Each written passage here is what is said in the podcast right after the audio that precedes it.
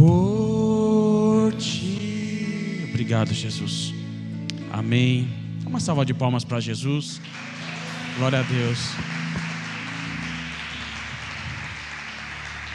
Graças a Deus, né, amados? A gente estou feliz por estar aqui junto com a minha esposa. Nós somos lá de Itaquera. A gente tá, aleluia nada, irmão. Você é corintiano. Eu vi um negócio de corintiano aí. Mas até nisso a gente está contra o sistema lá, né? Minha casa toda é palmeirense. E a gente vive ali, Itaquera né? No sistema, contra o sistema. Glória a Deus por essa casa, irmãos. Uma igreja muito linda, viu? A gente pode perceber Cristo resplandecendo na vida de vocês. Carinho, amor que vocês receberam, a minha, minha esposa. Muito obrigado, viu? O Kleber e a Cris são, são irmãozaços, né? É, foi uma conexão no espírito. E eu creio que é isso, irmãos. Deus não está levantando quantidade de pessoas para criar uma grande denominação. Eu acredito que Deus está levantando um grande povo para cumprir o propósito eterno de Deus. É o que Paulo disse, que ele está formando a grande família dele, através de Cristo. Então, aqueles que estão sendo fundamentados, Deus vai conectando no meio do caminho, porque nós não podemos ser fundamentados sozinhos, nós precisamos do corpo. Porque nós precisamos entender que Jesus não morreu por um indivíduo, Jesus morreu pelo corpo. E quem é o corpo? É a igreja, é a sua esposa.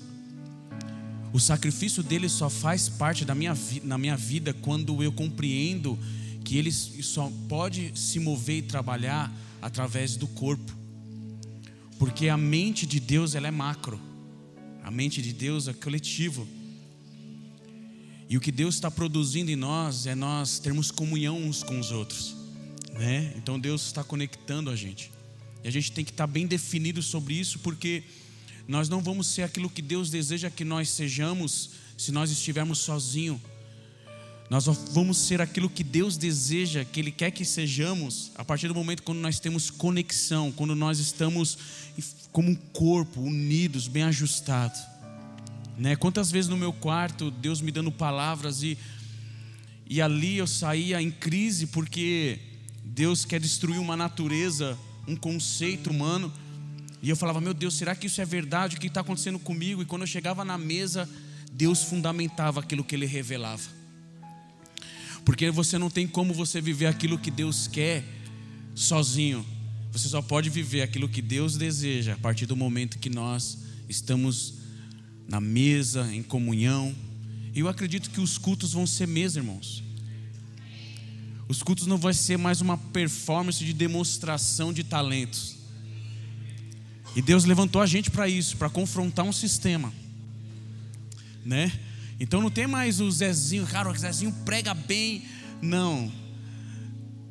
Todos, todos vão profetizar, todos vão ter uma, uma visão profética, todos.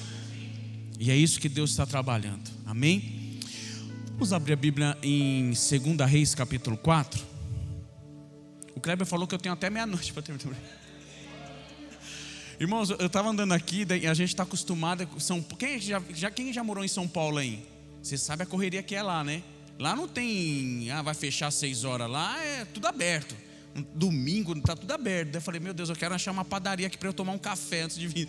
Que a gente é viciado em café. Eu falei para Jesus, Jesus, os viciados não herdarão o reino dos céus, né? mas pelo menos o cafezinho deixa entrar. Eu falei, meu Deus, tudo fechado. Eu falei, meu Deus, começou a bater um sono em mim. Eu falei, como é bom morar no interior, né? As pessoas são calmas, as pessoas não têm aquele estresse buzinando, né? É muito bom. Mas abra sua Bíblia aí no livro de 2 Reis, capítulo 4.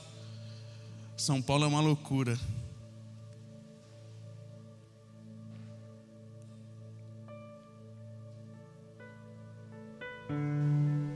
Obrigado, Jesus.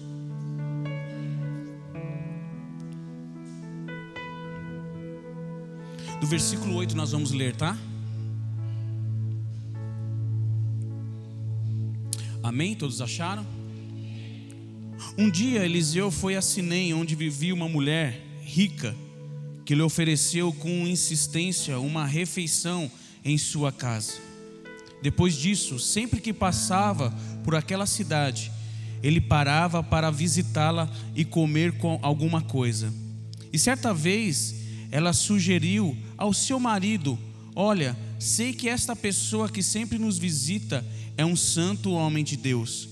Portanto, vamos construir para ele no terraço um quarto de tijolo e colocar nele uma cama, uma mesa, uma cadeira, uma lamparina. Deste modo, sempre que passar por nossa casa, ele poderá se hospedar nele. Um dia, quando Eliseu chegou a essa casa, subiu ao quarto e deitou-se para descansar um pouco. E mandou seu servo Geazi chamar a mulher, a sunamita. O moço chamou e, assim que ela chegou, e Eliseu mandou Geazi dizer-lhe: Tu tens sido generosa e nos proporcionado muitos benefícios. O que poderíamos fazer por ti? Gostaria que eu intercedesse por ti junto ao rei, ao comandante dos exércitos? Diante do que ela respondeu: Eis que vivo em paz entre meu próprio povo. Mais tarde, entretanto, Eliseu perguntou a Geazi: O que poderíamos fazer em favor dessa mulher? E Geazi respondeu: Bem, ela não tem filho e o seu marido é bastante idoso. Então solicitou Eliseu, vai chamar, e de novo, e Geazi foi e a chamou, e ela chegou até a porta. E Eliseu lhe declarou: Por volta desta época, no ano que vem, terás um filho nos braços. Contudo, ela respondeu: Não, meu senhor, não iludas a tua serva, ó homem de Deus. Entretanto, assim como Eliseu lhe afirmava, a mulher sulamita engravidou, e o ano seguinte, no tempo, certo deu à luz um filho. E quando o menino já estava crescido, saiu um dia com o seu pai e estava no campo ceifando. Então ele gritou ao pai: Minha cabeça, ai que dor na cabeça. E o pai imediatamente rogou ao servo: Leva-o à sua mãe.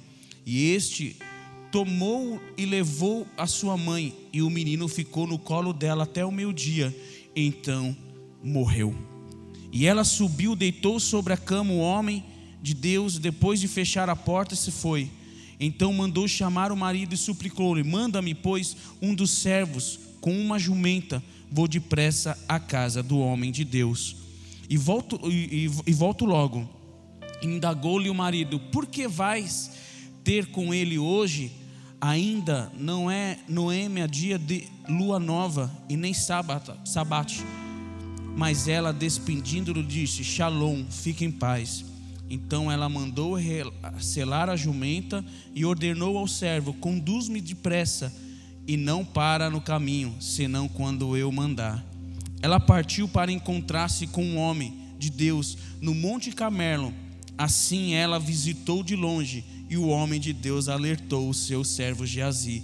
E ali vem chegando a sunamita Corre, pois, ao encontro dela, indaga-lhe: Está tudo bem com o teu marido com, o teu filho? E ela respondeu a Geazi: Shalom, tudo em paz. Contudo, assim que chegou ao monte diante do homem de Deus, prostrou-se aos seus pés. E Geazi é, aproximou-se, erguê-la, mas o homem de Deus lhe pediu: Deixa em paz, porquanto o seu coração está muito angustiado mas não quis me revelar o motivo desta terrível aflição. Então ela desabafou: Porventura pediu ao meu senhor algum filho, e não me interroguei para que não me enganasses? No mesmo instante, Eliseu ordenou que Geazi cinge, os teus ombros, prepare-te, pega o cajado, na mão vai. E se encontrares alguém pelo caminho, nem cumprimentes, e se alguém te saudar, nem lhe responda Assim que chegares, deposita o meu cajado sobre o rosto do menino. Porém, a mãe do menino exclamou: Tão certo como vive o Senhor, tu vives, e juro que se ficares aqui, eu não retornarei aos meus. Então ele decidiu acompanhar a mulher até a casa. Contudo, Geazi chegou primeiro e colocou o cajado sobre o rosto do menino, e em vida, é, sem vida, Mas ele disse um, não disse uma palavra e nem reagiu forma alguma. Então Geazi saiu correndo à volta do encontro com Eliseu ao caminho e exclamou: Mestre, o menino não, é, não volta a si. E quando Eliseu chegou na casa da sunamita, o menino estava morto, estendido sobre a cama. Então ele entrou, fechou a porta, orou e em seguida deitou-se sobre o menino, encostando boca com boca do menino, seus olhos com os olhos do menino, e as suas mãos repousaram sobre as mãos do menino,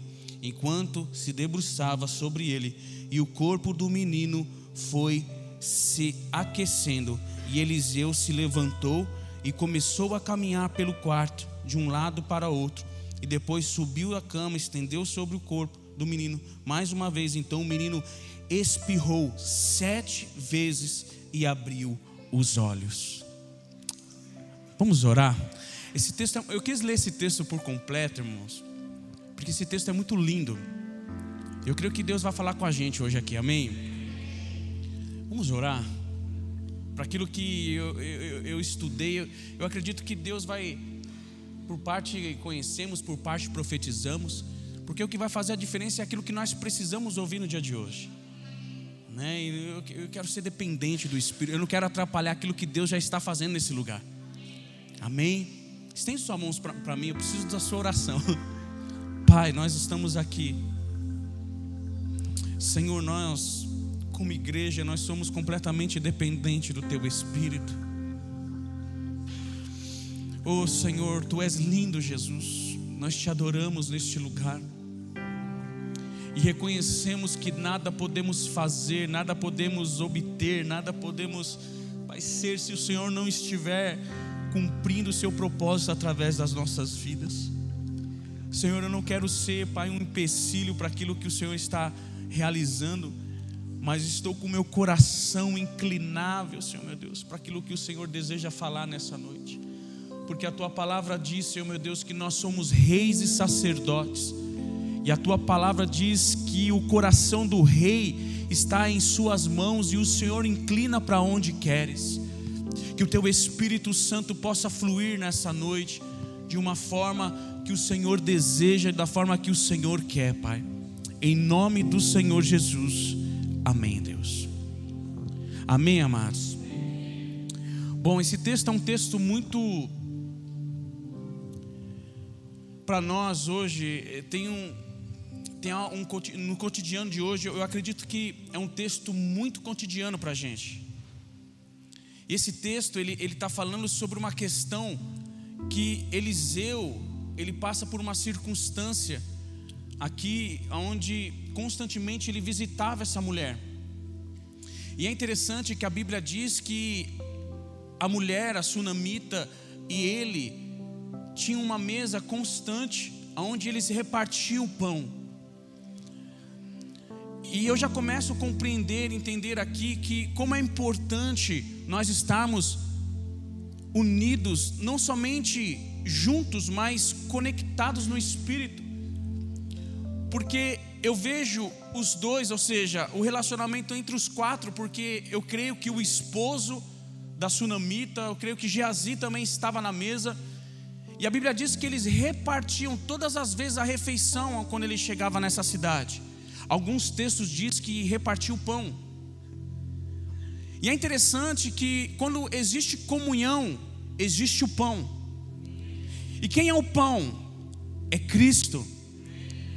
E quando nós estamos reunidos, conectados no Espírito um com o outro, o propósito é de nós compartilharmos a palavra, ou seja, de nós vivemos a palavra, de nós impartirmos a palavra, por quê? Porque isso vai se revelar o desenho original daquilo que Deus quer e daquilo que Deus é, e aquilo que é a função da igreja. E é interessante que quando eles estavam compartilhando a palavra, a Bíblia diz que no espírito dela suscitou uma vontade de ela construir um quarto para aquele homem. Mas esse quarto não era um quarto qualquer, esse quarto era um quarto desenhado conforme aquilo que o celestial havia sido revelado.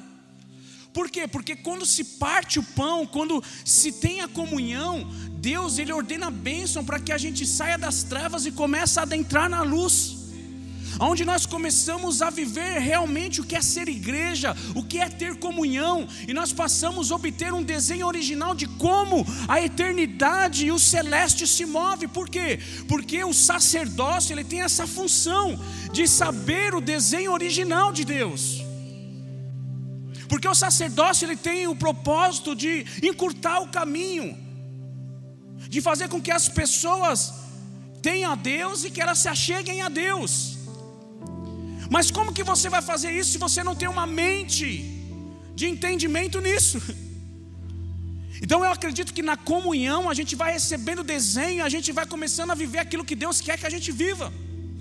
E nesse texto não é diferente, você vai ver que essa mulher, ela construiu um quarto para que o profeta pudesse repousar naquele lugar. E a Bíblia diz que ele se deitava, ele descansava sempre quando ele passava por ali. Mas eu queria destacar alguns utensílios, alguns móveis que estavam sobre essa casa, que tem uma representatividade muito grande para nós nos dias de hoje. Porque Deus fala de uma forma simbólica Deus fala de uma forma para que a gente possa compreender, entender. Eu amo o Antigo Testamento, irmãos. Porque o Antigo Testamento é, sabe, é o desenho daquilo que Deus faz dentro do homem. Eu amo o Antigo Testamento porque eu vejo Cristo em tudo na Bíblia. Eu não consigo mais ver Cristo. Ah, eu vejo só Cristo no Novo Testamento. Não, eu vejo Cristo em tudo. E quando essa mulher ela recebe o desenho original, o que ela constrói? Ela constrói um quarto no andar de cima e o que ela põe dentro desse quarto? Ela põe uma cama, ela põe uma mesa, ela põe uma cadeira, ela põe um candelabro. E que isso tem a ver para nós nos dias de hoje? O que representa a cama? A cama representa descanso. E a cama, ela está no o descanso é sinônimo da graça. E o que é a graça? É o favor imerecido, mas só que é muito mais do que isso. A graça é você desfrutar de uma vida celestial, é de você ser tudo aquilo que Deus deseja que você seja, mesmo sem merecer. A graça, ela tem um objetivo de fazer com que a gente cresça no caráter espiritual e moral, como Deus é.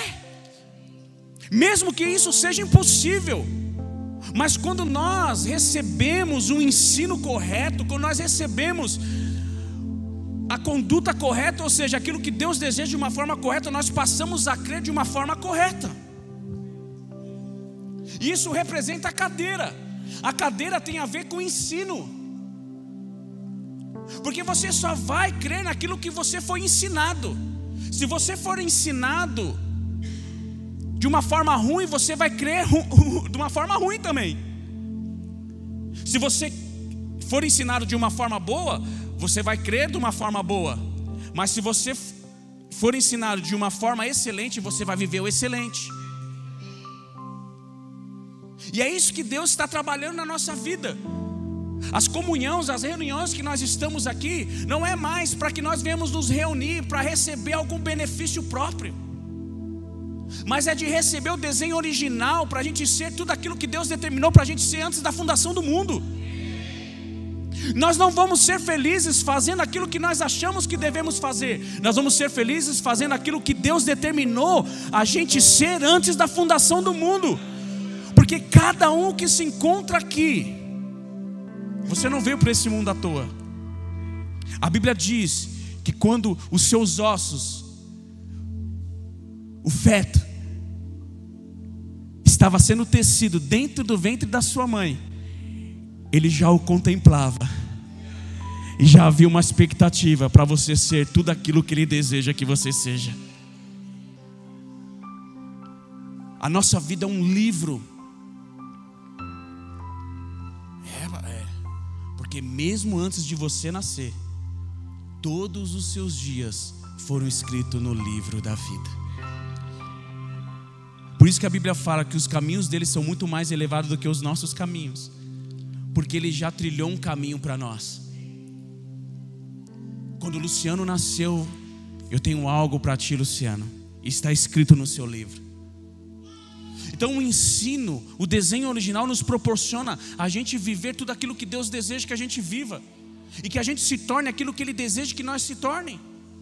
Porque o Evangelho não tem a ver de nós recebermos algo de Deus ou fazer algo para Deus.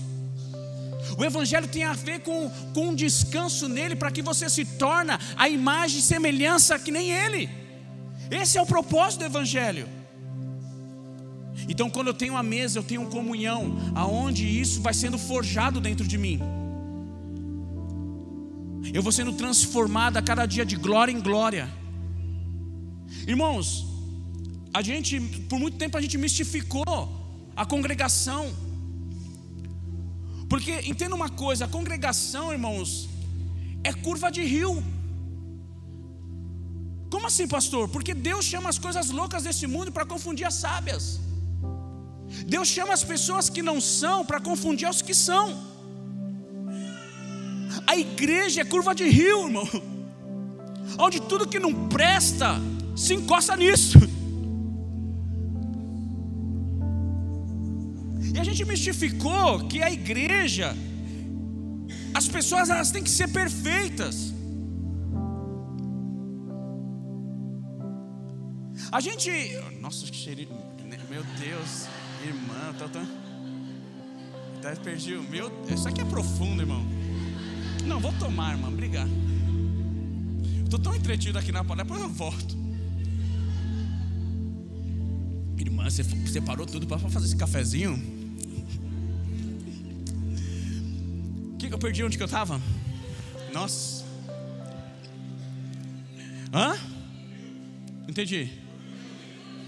Ah, então o que acontece? Nós que estamos aqui, o único propósito de Deus é que a gente, que Cristo venha se expandir dentro de nós. De uma consciência, de um entendimento, porque Cristo deve ser o cabeça do corpo. Eu não posso viver da forma que eu acho, da forma que eu quero. Porque o corpo já tem um cabeça e é Cristo. Então, se eu estou num ambiente onde Cristo tem que ser desenvolvido dentro de mim, Deus vai me preparar para um ambiente para que eu possa se tornar isso que Deus deseja que eu me torne. E como que Deus vai fazer isso? É no ambiente onde nós temos que liberar perdão e receber perdão. Porque um dos fundamentos do Evangelho é o perdão. Um dos pilares para que você viva aquilo que Deus deseja é você perdoar. Porque aquele que nasceu de novo, ele, ele, ele, ele tem facilidade de perdoar. Então, quando nós temos essa facilidade de perdoar, porque irmãos, a gente está, cada pessoa que, que, se encontra aqui é, é, são pessoas de culturas diferentes, foram criados diferentes. Pense comigo veio de outras denominações, ou pessoas que nasceram aqui, tem cultura. Pense, irmão. Se isso não é uma obra de Deus, e, e Deus ajunta todo esse tipo de pessoa aqui para que haja um consenso de perdão sobre cada vida, de suportar cada vida, mas não suportar, não, de falar assim, puxa, eu consigo te enxergar aquilo que você vai se tornar. E quando tem alguma coisa que me afeta, eu morri para mim mesmo, eu não tenho mais direito de reclamar, não tenho mais direito de querer reivindicar alguma coisa, porque morto não tem direito a nada, eu fui para a cruz. Irmãos, a gente aprendeu de que receber a glória de Deus e a gente, sabe, ter uma visibilidade, ter uma plataforma para onde a gente pode pregar lindo, bonito, onde a gente pode ter destaque. Não, isso não é glória de Deus. A glória de Deus, Jesus nos ensina. Ele fala assim: chegou o tempo de o filho do homem ser glorificado. E o que estava preparado para ele? Uma cruz. E a Bíblia diz que a graça faz com que a gente cresça de glória em glória, de graça sobre graça. E nós estamos num ambiente que todos os dias, e todas as reuniões, e todos os momentos, nós precisamos morrer para nós mesmos. Porque Deus quer, Deus quer dividir a glória dele com a gente. Deus quer que a gente viva uma vida eterna, não uma mente terrena. Irmãos, para, pense comigo.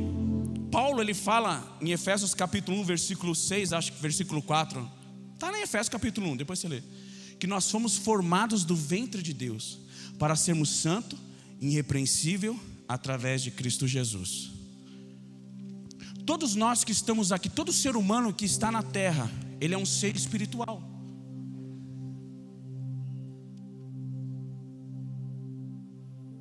Nós somos pessoas tendo uma experiência terrena. Mas entenda uma coisa: nós que estamos aqui, todos nós que estamos aqui, nós passamos pela encarnação. Quando nós viemos do celeste, nós passamos pela encarnação. E sabe o que aconteceu? O nosso espírito veio adormecer. Por quê? Porque quando Adão pecou, a Bíblia fala que a morte entrou sobre esse mundo cosmos, ou seja, no cronos que nós vivemos.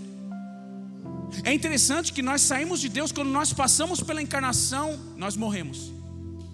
O nosso, a nosso, o nosso espírito adormeceu.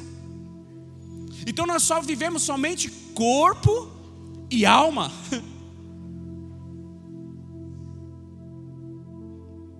Então a gente tem uma mente terrena, não é porque muitas vezes muitas pessoas, aliás, têm uma mente terrena porque ela passou pela encarnação e ela não nasceu de novo. Então ela acha que as coisas dessa terra vai satisfazer, mas sempre o espírito dela tem saudades do eterno. Então ela se prostitui, ela fuma, ela bebe, porque ela está em busca de, de querer preencher algo que é um vazio. Mas quando ela entrega a vida dela para Jesus, quando Jesus se revela para ela, o espírito que estava adormecido é ressuscitado. Entenda uma coisa: Jesus, ele não venceu a morte na cruz, ele venceu a morte quando ele veio no ventre de Maria, porque ele passou pela essa encarnação e ele venceu a morte nesse lugar. A cruz foi só uma revanche. A cruz foi uma revanche. Está uma presença de Deus gostosa aqui. Eu estou sentindo vocês com sede.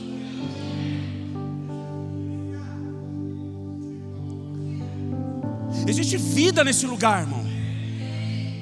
Talvez você entrou aqui com fome, com sede. Talvez a sua vida está completamente desordenada, vazia. Mas só que Deus está chamando para você viver aquilo que Ele deseja que você viva.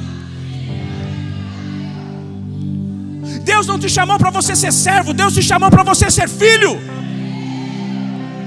Para você viver, fluir nessa vida, onde Ele conquistou nessa nova aliança. Esse ambiente está aqui, irmãos. Uma mesa, uma cama, a graça, o amor de Deus.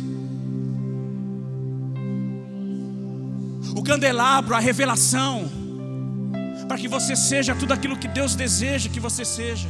Irmãos, quando você nasce de novo e que Deus começa a trabalhar o filho dele em você, você não vive mais o que está escrito. O maior problema hoje nosso é que a gente quer viver aquilo que está escrito.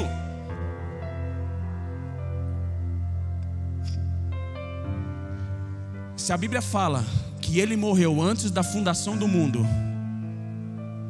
se ele diz que ele já preparou um destino para nós antes da fundação do mundo, então existe uma vida antes de que a palavra foi escrita para a gente viver. Então existe uma vida Existe uma palavra antes do Logos, que é a palavra escrita ser revelada para nós. Então, a revelação e a palavra Logos, a palavra rema e a palavra Logos, ela, ela cumprimento da boca de Deus, mas existe uma palavra antes de ser criado todas as coisas. E quando você nasce, renasce em Cristo, quando você vive em Cristo, você passa a viver uma vida eterna. E essa vida eterna não tem a ver o que você vê, não tem a ver o que você sente, mas tem a ver da sua consciência de você viver uma vida de governo onde você não vive mais a partir de você.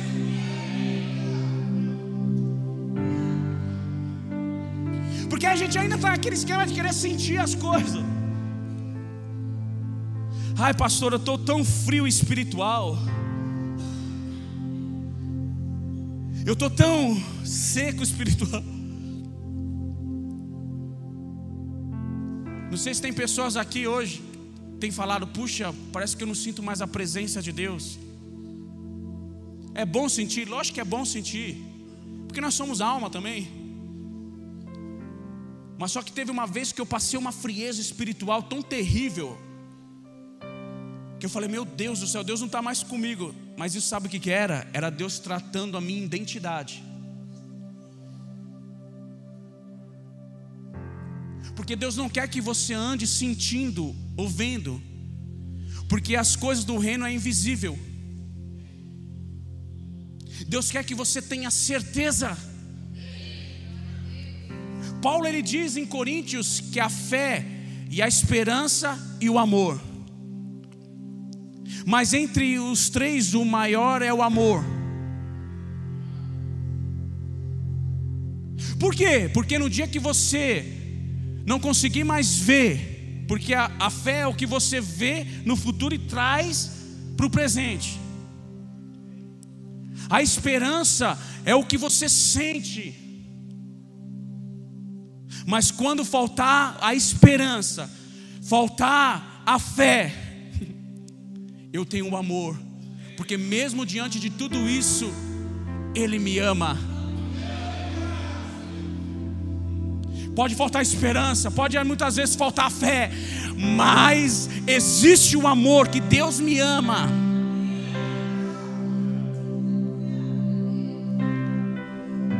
Nós estamos aqui nesse texto, irmãos. E esse texto é muito lindo, muito belo. Sabe, a gente, no decorrer da nossa caminhada, a gente vai construindo na nossa mente um evangelho completamente fora do padrão do evangelho genuíno. A palavra profética, quando veio sobre essa mulher, o que foi dado a ela? Foi uma questão judicial que ela tinha que o rei poderia resolver? Foi dado isso a ela? Ela falou: Não, eu não preciso disso.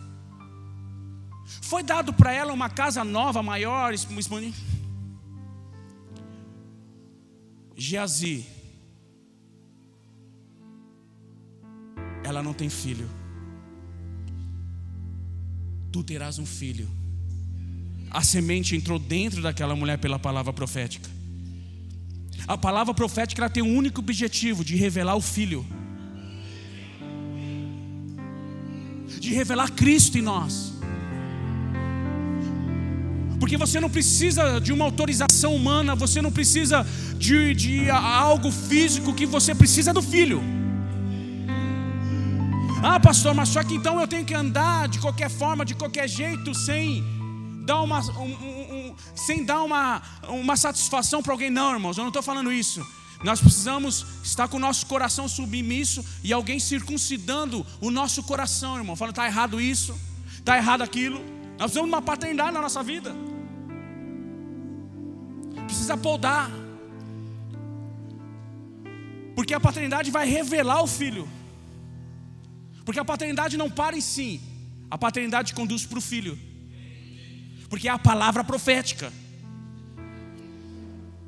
Entenda uma coisa, irmão: todos nós estamos aqui reunidos, e se a gente trazer e falar assim, puxa, o que é adoração? Isso é muito sério que eu vou falar. Muitos vão dizer, vai falar assim, puxa, adoração é eu dar o meu dízimo, dar a minha primícia, dar a minha oferta. Isso faz parte da adoração? Lógico que faz. Temos que cancelar isso? Lógico que não, porque isso faz parte. Mas isso não é o ápice da adoração. É eu vir no culto todos os dias. É eu ser responsável. Isso é adoração? Pode fazer parte, mas não é a supremacia da adoração.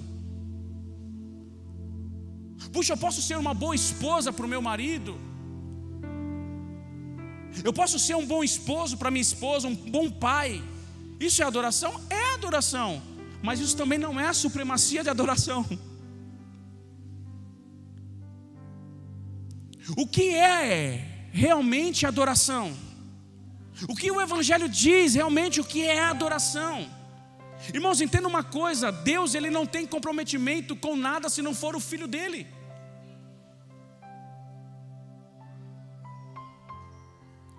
Quando Deus olha para mim, para você, Ele não olha o Luciano gordinho. Ele não olha para minha esposa. Ele olha para o filho.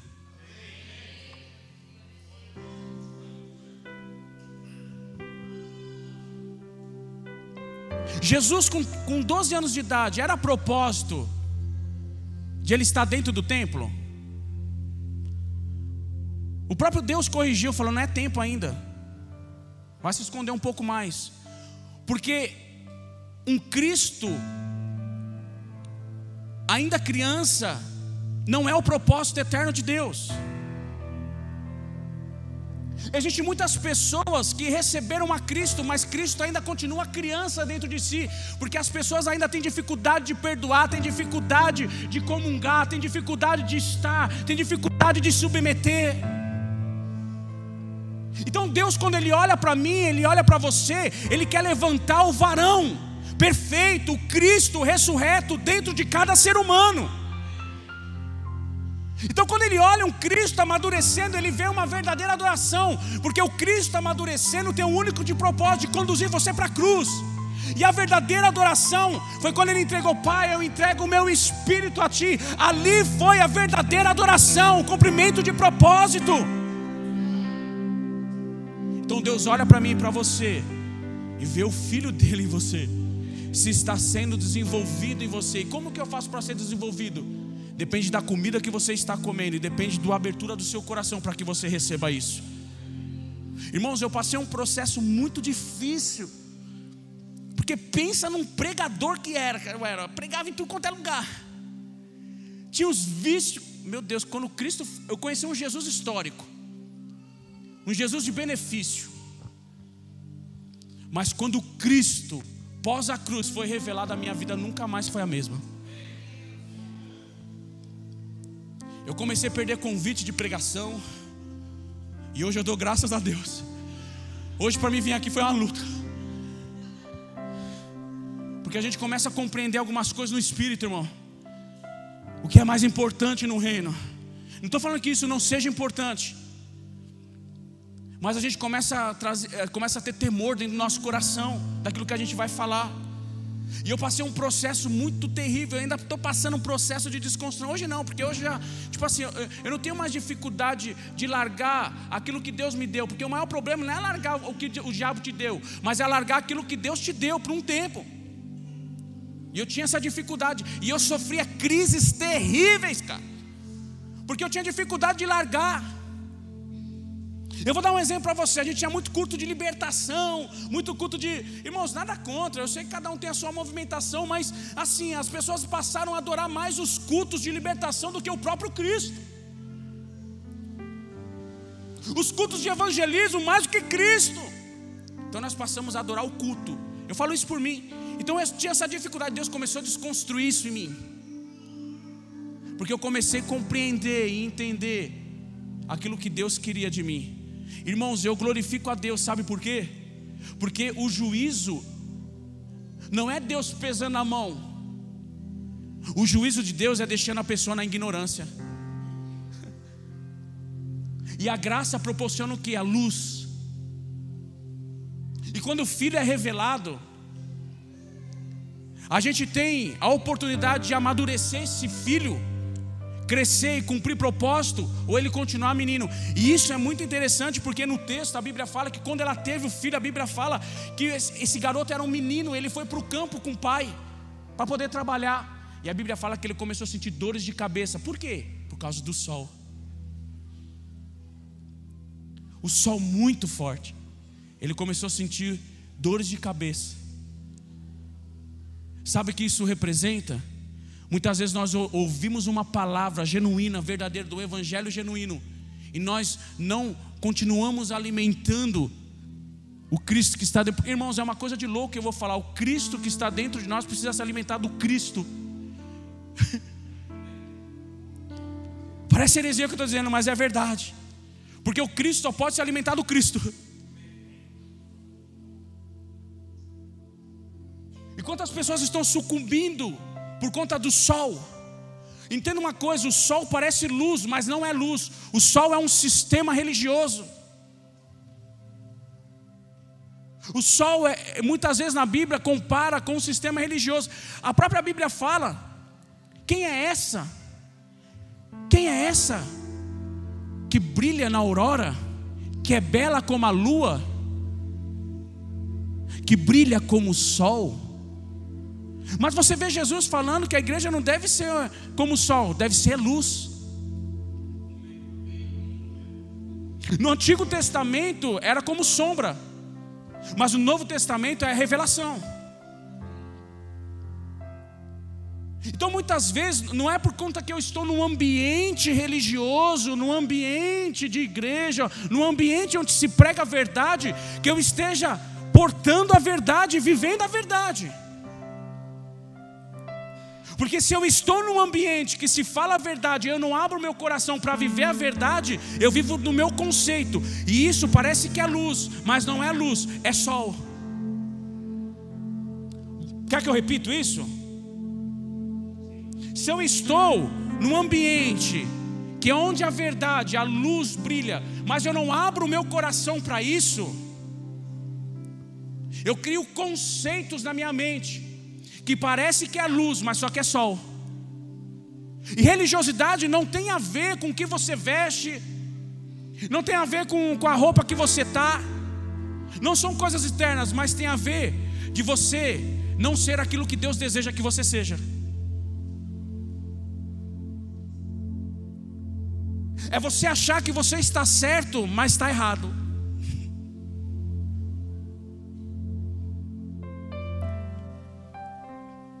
Quantos estão entendendo aqui? Por isso que a gente tem que se expor e nunca achar que está. Porque quanto mais você entra em Cristo, mais você vai vendo que você não é. Entenda uma coisa, irmãos, nós como igreja, Deus está nos transicionando para a gente viver algo sobrenatural. O apóstolo Paulo, antes de ele se converter, ele achava que estava certo, sim ou não?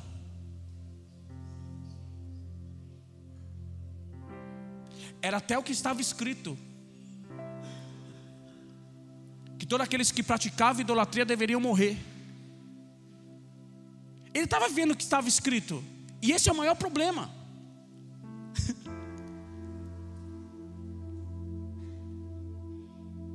Você entenda no seu espírito está sendo falado aqui. Pastor, mas não é para você viver o que está escrito? Sim, é para você viver o que está escrito, mas com, com os olhos da fé, com os olhos de Cristo. Aí sai Paulo, vou para Damasco. Chega lá, quando ele está indo no deserto, no sol do meio-dia, qual luz que sobressai sobre esse sol? Meu Deus. Deus vai transicionar umas pessoas aqui do sol para a luz. Cristo vai se revelar. Você, Deus não trouxe você aqui à toa. Paulo está indo com o cavalo dele, acho que é um cavalo, a Bíblia não diz, mas ele está indo lá, está lá, tá lá correndo. Eu vou, eu vou, estou fazendo a obra de Deus, montado na sua certeza, montado na sua inteligência, na força do seu braço. A Bíblia diz que a luz raia no sol do meu dia diz: Paulo, Paulo, porque tu me persegues. o que Deus estava fazendo na vida de Paulo estava transicionando ele do sol para a luz, dos conceitos, da teologia dele para a luz. Deus vai pegar a gente hoje aqui, porque Deus está trabalhando com ressurreição, irmão.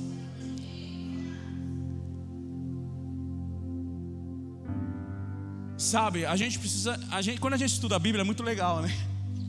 Você vai ver constante. Deixa eu tomar mais um cafezinho aqui. Meu Deus, esse café tá. É da Róxima. Meu Deus, mano. Profundidade. Vou tomar mais um pouco. Tá tudo bem aí, irmãos?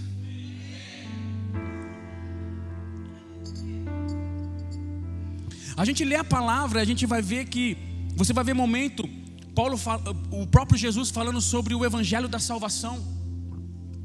O evangelho é só um, mas existe três vertentes do evangelho. O evangelho da salvação é quando nós entregamos a nossa vida para Cristo e ele nos tira da condição das trevas, nos transporta para a luz. Nos tira do pecado, nos tira do inferno. Mas tem o evangelho do reino. E tem o evangelho eterno. O evangelho do reino é que Jesus também fala, e o evangelho eterno é o que Paulo fala e que João fala em Apocalipse. Então espera aí, se existem três vertentes, existem três condições que eu posso estar vivendo no Evangelho. Amém? Eu posso estar vivendo o Evangelho da salvação. E o Evangelho da salvação é como os apóstolos viviam antes da crucificação. Como assim, pastor? O evangelho de benefício.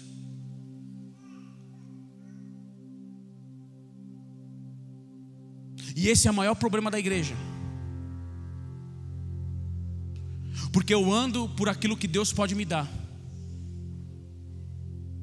Jesus está multiplicando o pão. Jesus está ressuscitando mortos. E a Bíblia fala que Jesus, quando ele multiplica o pão, ele atravessa o mar e as pessoas vão atrás dele. Não pela palavra, mas por aquilo que ele poderia proporcionar. Imagina, meu Deus, eu nunca mais vou precisar trabalhar. Eu vou comer pão e peixe todos os dias, eu não vou precisar mais trabalhar. É. Tem muita gente passando o cartão lá e falando, Deus vai suprir. Aí não supre, traz problema para a igreja. Mas isso é outra coisa, vamos pregar outro dia. Mas é verdade. E as pessoas elas vão vivendo um evangelho de benefício, não, porque Deus vai fazer. Deus vai fa... Irmãos, tem pessoas que estão andando comigo oito anos, ainda procuram um emprego melhor. Irmãos, é errado você ter um emprego melhor? Não, mas só que o evangelho não se baseia em te dar um emprego bom, te dar um carro bom. Você pode ter? Pode ter. Mas essa não é a proposta do Evangelho. E o Evangelho da salvação é uma coisa demoníaca quando a pessoa fica, irmãos. Desculpa a expressão, porque a gente sempre mistificou que demônio é, é, é tipo uma pessoa virar as mãos lá, porque a gente associa com outra denominação que gosta de fazer esse sensacionalismo. Demônio, aquilo ali é chumirim, irmão. O que nós estamos lidando hoje é com principados e potestade que flui através de uma de trevas, que flui através de uma consciência não iluminada.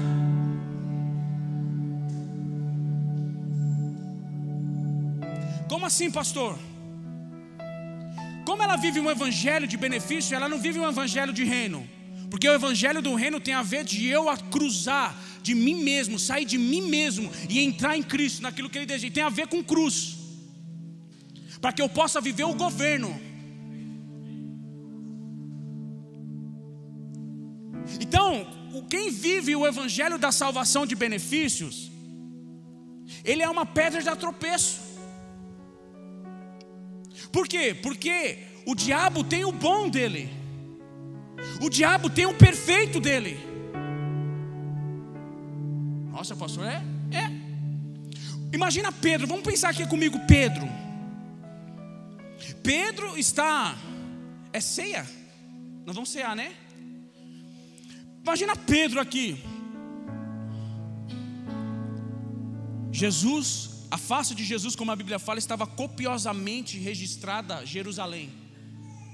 Ou seja, a cruz estava estampada na vida de, de Cristo. Porque ele sabia qual era o propósito dele. O propósito de Cristo não era fama, não era de montar uma grande denominação, mas era cumprir o propósito eterno do Pai. Tem muita gente em crise porque quer viver fora daquilo que o pai estabeleceu. Salomão viveu a sua vida plena em paz. Nunca houve tanta paz em Jerusalém, por quê? Porque ele viveu exatamente o desenho daquilo que o pai estabeleceu. Se eu vivo fora do desenho, eu vivo um conflito. E se eu vivo em conflito, quando se prega uma palavra de verdade, você começa a colocar a culpa nas pessoas, achando que as pessoas estão te perseguindo, mas não, é a palavra que está te perseguindo para você se tornar aquilo que Deus deseja que você se torne. Então Pedro está lá, vendo os pães sendo multiplicados, peixes, os mortos sendo ressuscitados, a transfiguração do monte. Ele fala: Meu Deus, que coisa transcendente é isso aqui, que eu estou vendo, que eu estou sentindo, que eu estou palpando. E Jesus chega uma hora e fala assim: Pedro, é necessário que eu vá para Jerusalém e que eu padeça na mão dos escribas e os fariseus. Não, isso não é bom para ti, meu mestre. O diabo tem um bom dele, não tem? Que não seja bom que você vá para trás de mim, Satanás, porque você só conhece as coisas do homem. Eu fico pensando, por que, que Pedro falou isso? Porque se Jesus morresse, como que ia ter os benefícios? E uma pessoa que vive de benefício, parece que ela está num, por conta dela estar num ambiente religioso, parece que ela é uma pedra, um fundamento, mas na realidade é uma pedra de tropeço. Por quê? Porque ela não vive aquilo que Deus deseja que ela vive, que ele vive. E ele se opõe contra a cruz sem ele perceber. Porque ele acha que quando Deus dá alguma coisa para ele, isso é bom. Meu Deus. A pior coisa que tem, irmãos, é nós estarmos num ambiente onde tem que se entregar tudo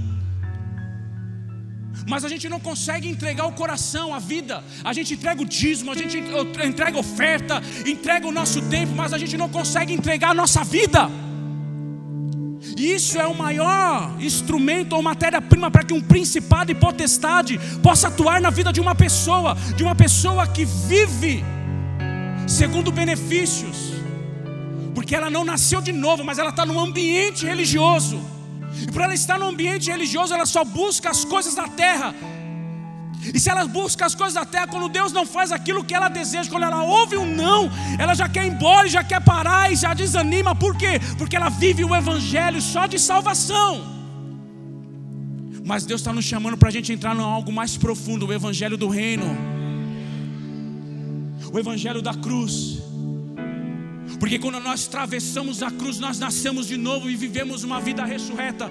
E quando nós vivemos uma vida ressurreta, é o que João diz no capítulo 1, acho que é capítulo 3: aquele que nasceu de novo, ele não peca.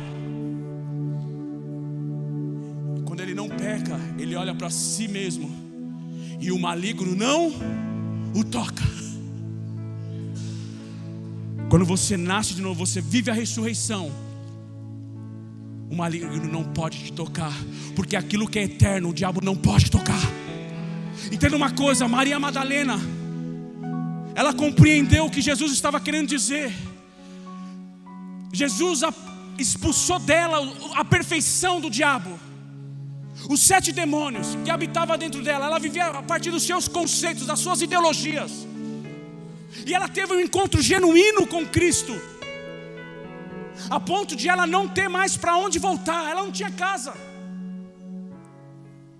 Ela não tinha mais uma consciência em si, ela não tinha mais um pensamento que ela achava que tinha que ter, porque o Evangelho produziu uma vida tão profunda nela, irmão, que ela não tinha mais casa, ela foi tirada de um prostíbulo. E prostíbulo, prostituição, muitas vezes tem a ver com uma vida espiritual, irmãos. Porque se a cruz não faz parte da minha vida, eu adoro os ídolos das minhas entranhas. E o que, que acontece? Eu começo a me prostituir com os ídolos que está dentro de mim, dos meus conceitos, dos meus achismos. Mas o que Deus está produzindo aqui é a mesma coisa que produziu em Maria Madalena, um evangelho genuíno, aonde nós não temos mais para onde voltar, aonde não existe mais uma casa para a gente voltar. Existe só uma casa celestial. Pensa comigo, quando Jesus morreu e ressuscitou, a Bíblia diz que quando os discípulos, os apóstolos viram aquilo, foi um escândalo. Todos correram para suas casas, mas só que Maria Madalena não tinha para onde ir, meu irmão.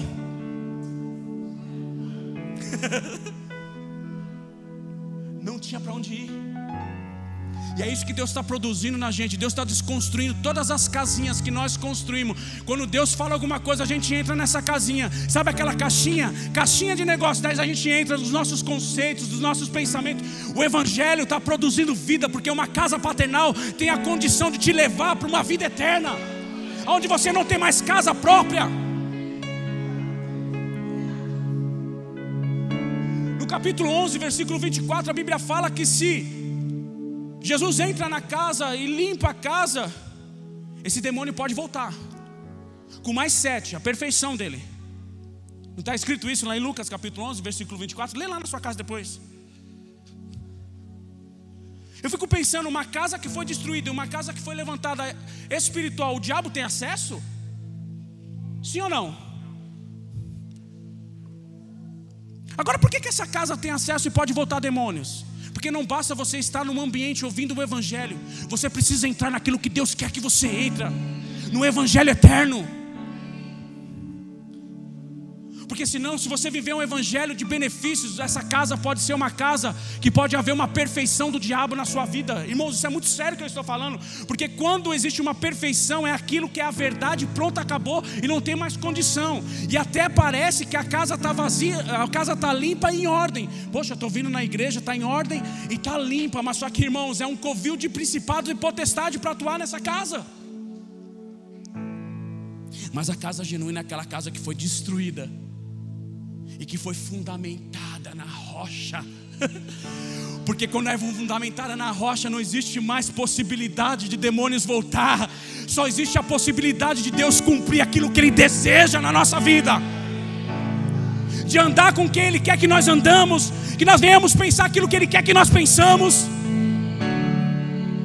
que tem que fazer aquilo que Ele quer que nós façamos, porque está fundamentado na rocha. Maria Madalena olhou aquilo. Eu não tenho para onde ir. Sabe por que onde ela foi? Para o sepulcro. No jardim.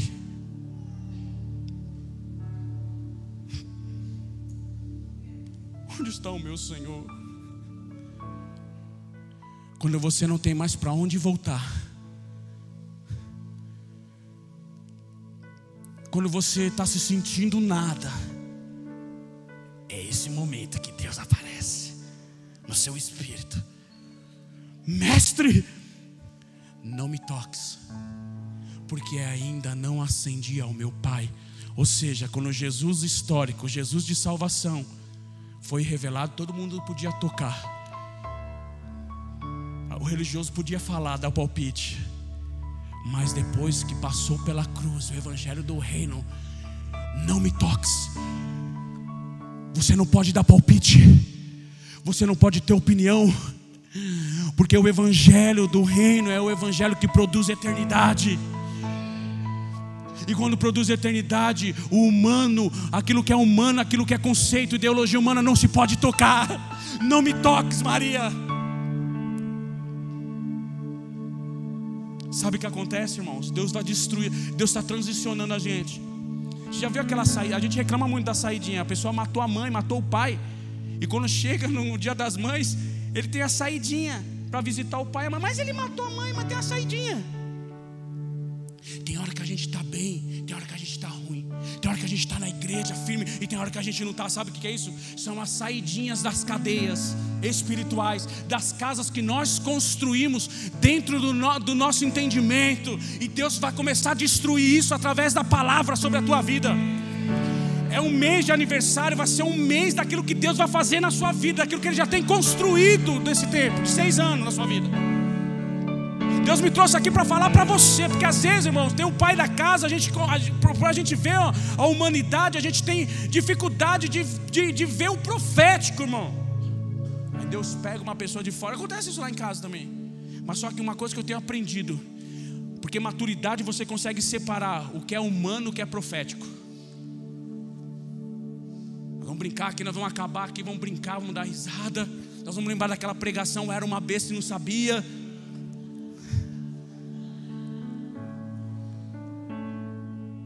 Mas o que importa, o que a gente porta, o que cada um porta, é algo precioso. Vamos nos colocar diante do Senhor para que Ele possa construir aquilo que Ele deseja. Sabe, a gente vai construindo guetos em nós. Não, eu acho isso, não, não acho nada.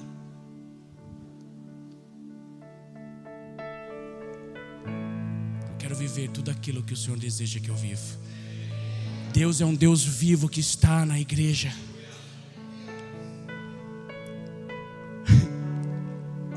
Leva lá o, o meu cajado, coloca sobre o rosto dele. Cajado representa o ministério. Qual é o ministério? O ministério da reconciliação. Por muito tempo na religião, Cristo foi está capsulado dentro de mim. Cristo não se expandiu dentro de mim. Mas Deus está levantando uma geração de homens e mulheres maduros em Cristo, que compreende o celeste, que vive o celestial, que tem uma mente eterna, que é onde Cristo é ressurreto, onde Cristo é o varão. Numa sociedade como Samar, lembra dessa passagem de Samar? Lembra de Samar, um dos valentes de Davi? A Bíblia diz que Samar ele cresceu junto com Davi, segundo um homem segundo o coração de Deus, que representa o novo nascimento. A Bíblia diz que tinha uma grande vinha de tinha uma grande vinha de planta, tinha uma grande plantação de lentilhas. Quantos conhecem essa história aqui? A Bíblia fala que Israel fazia parte dessa, de, estava nesse campo de lentilha, e a Bíblia diz que eles estavam sofrendo atormentos constantes dos filisteus. Ou seja, nós tínhamos dois povos: os judeus que queriam a lentilha e os filisteus que também queriam a lentilha.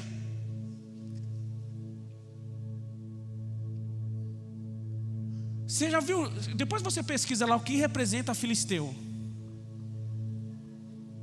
Filisteu significa homens gigantes. Sabe o que isso representa? Pessoas que cresceram fisicamente na vida conquistaram, fizeram a faculdade, compraram casa, compraram tudo, mas só que no seu interior, no seu cotidiano, não consegue resolver os problemas da vida, porque é imaturo, só cresceu em altura. É aquela denominação que você vê luzes, câmeração, mas quando você senta com as pessoas, não imparte nada de Cristo. Só crescer, você fala, uau, isso tem Deus, mas não tem Deus, cara. São pessoas infantilizadas. Pessoas que ficam bravas, que não pode ouvir um não, que não pode, não pode ser marcado, é aquela coisa. Mas caramba, mas a denominação é grande. Deus está nesse negócio. Não é o que está dando resultado porque Deus está nesse negócio, porque a religião que cresce mais é a os árabes. Isso não quer dizer que Deus está no negócio. Então as pessoas, hoje a gente está lidando com gigantes, esse espírito, irmão. Pessoas que deram certo, mas sem aprovação de Deus. Pessoas que cresceram em altura, mas não cresceram em estatura.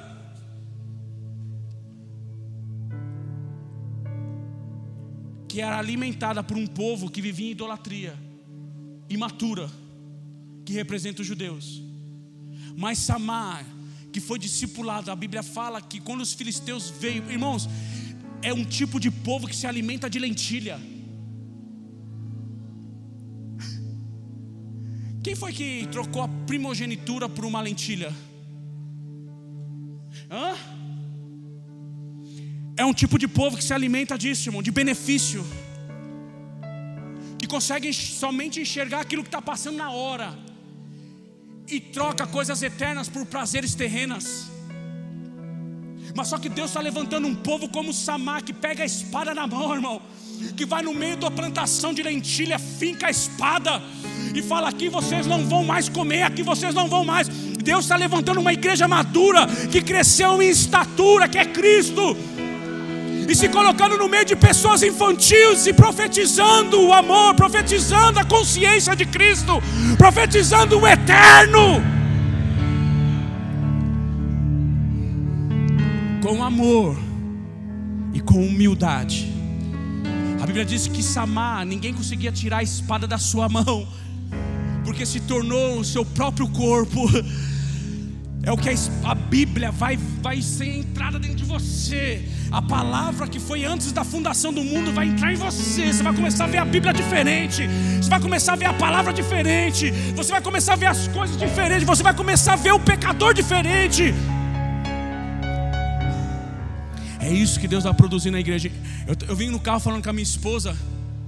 Eu falei, irmãos, entenda uma coisa. A Bíblia, existe uma profecia no Brasil que existe celeiros é um celeiro de missionário nesse lugar, onde as outras nações vão voltar para Cristo através do Brasil. Mas só que agora Deus não vai mandar qualquer um não. Porque não tem mais a ver com com ir lá e dar coisa, não. tem a ver com fundamento, novo nascimento. E vai ser pessoas que têm uma mente celestial, que não tem mais casa própria, é como sacerdócio, você não vai ter herança nenhuma, porque a, a, a sua herança vai ser eu mesmo. Nós não vamos ter mais casinha própria, nós não vamos mais montar sinagogas na Babilônia, não. É templo, é fundamento, irmão. Não vai ser mais sinagoga, onde quando Jesus começa a confrontar, expulsa Jesus, não. Sinagoga expulsa Jesus. Sinagoga foi constituída na Babilônia, não. Mas Deus tem um propósito com o templo, com o tabernáculo. É isso que Deus está produzindo nesses dias que nós estamos reunindo, tem a Deus está fundamentando e tem a ver com casa celestial. Irmãos, a Bíblia fala sobre um, um, um tabernáculo espiritual, e quem é esse tabernáculo espiritual? É a igreja onde o maligno não toca, você não vai mais andar preocupado, ai, o diabo, ai, o diabo, irmão. Você vai andar como se o diabo não existisse mais. Você vai tirar toda a mistificação de você, porque você vai viver o eterno, cara. Porque o Cristo está dentro de você. Eu sinto a presença de Deus nesse lugar. Oh, rabandaço do corrobondadori. Oh, rabandaço de carabadas. Deixa, deixa, deixa, deixa o Cristo crescer dentro de você hoje aqui. Deixa o Cristo fluir dentro de você. Oh, rabandaçou do corro. Adore a Ele, adore. Levante, levante, vamos levantar, vamos adorar. Corrobondaçou rebecai. Sim, Jesus. Que por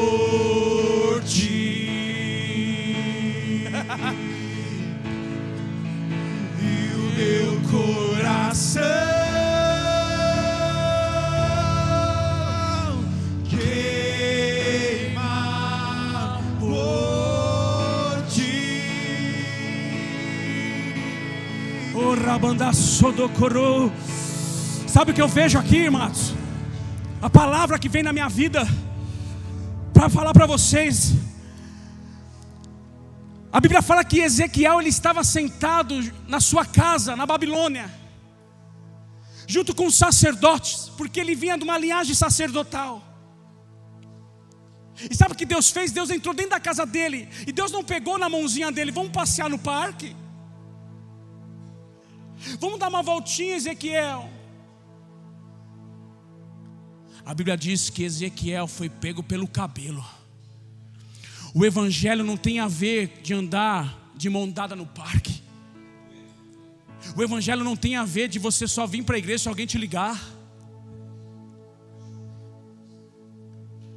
O evangelho não tem a ver de constantemente o pastor ficar pagando fogo estranho na sua casa. O Evangelho tem a ver de Deus tomar você pelo cabelo, ou seja, o Evangelho do reino. O Evangelho maduro. Vem aqui, Ezequiel, que eu vou te mostrar as atrocidades. Pegou ele pelo cabelo e começou a levar ele para o templo. E começou a ver, mostrar para ele como estava o templo os desenhos dos répteis que estavam na parede e que os sacerdotes se prostravam diante dele. Sabe o que Deus estava falando, Ezequiel? Essa pessoa é você. Isso tem a ver com você, Ezequiel, que está sentado num sacerdócio corrompido. Mas a minha palavra profética vai te purificar. A minha palavra vai te transformar. Porque não tem a ver com você. Ah, muitas vezes nós estamos aqui, a gente está pensando, puxa, para o ciclano a palavra. Não, a palavra é para nós, a palavra é um espelho para a gente se autoexaminar como está o templo que nós estamos adorando. Oh, rabandaço.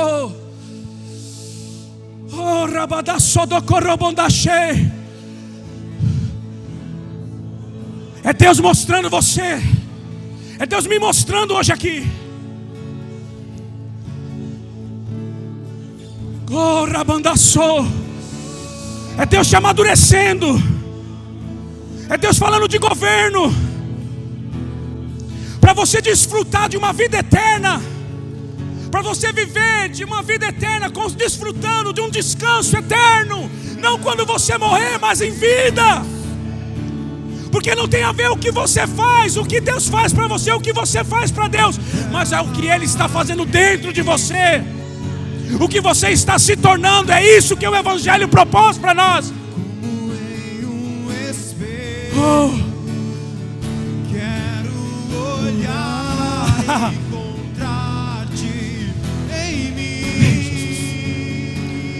Oh Espírito Santo, revela Cristo a mim. adore, igreja, adore. Oh. Começa a pedir perdão, começa. Fala, Deus, eu não quero mais viver da minha forma.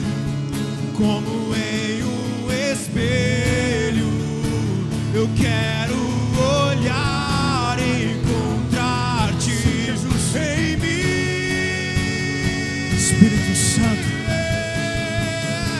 Revela a Cristo a mim. Revela a Cristo em mim. Como em um espelho,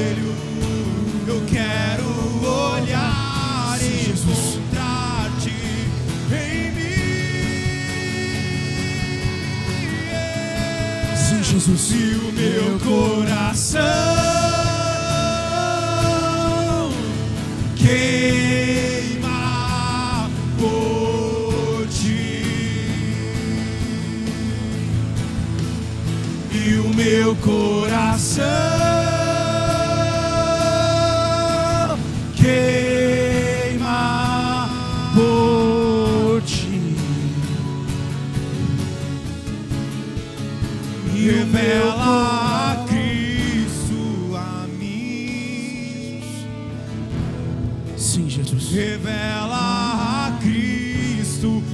Sabe, amados, nós vamos participar da ceia. E a ceia é para nós nos autoexaminarmos. A ceia não é para quem não tem pecado. A ceia é para quem tem pecado, irmão. Mas é para a gente se autoexaminar, porque quando nós participamos da ceia, nós participamos do sangue e do corpo de Cristo. Entenda uma coisa, a Bíblia diz que Jesus certa vez ele disse que as portas do inferno não prevaleceria contra a sua igreja. A gente sempre aprendeu que isso é uma forma evangelística, que quando nós sairmos na rua nós vamos meter o pé na porta do, do inferno e a gente vai saquear as almas. Pode até ser. Mas o que Jesus está tratando ali com os discípulos tem a ver com uma transformação interna. Porque quando o homem pecou, Aquilo que era divino, aquilo que era o céu foi removido do homem, e aquilo que era atribuído ao diabo foi estabelecido sobre o homem, porque o diabo também é pai. E se ele é pai, ele passou a governar o homem. Então, se o diabo começou a governar o homem, aquilo que era atributo do diabo foi estabelecido na vida do homem. Ou seja, o inferno, quando Jesus fala que o inferno ele, Jesus fala de uma realidade, de uma cidade como existente. Por quê? Porque um homem que não vive o governo de Cristo, ele vive um inferno. Na sua casa, na sua finança, em tudo, cara. Então quando Jesus ele fala assim, ó, quando vocês permanecerem em mim, vocês vão estar no corpo. E quando vocês estiverem no corpo, a profecia estará no corpo e aquilo que se perdeu no homem será estabelecido novamente, os céus no homem. Ou seja, as portas do inferno, porque a Bíblia fala que nós somos porta, irmão. Eis que estou à porta e bato.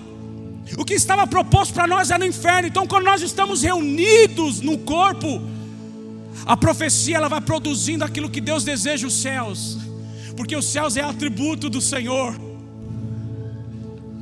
E sabe o que acontece? O inferno vai caindo, as portas do inferno vai sendo destruída e a porta celestial vai sendo estabelecida. Nós somos uma porta celestial.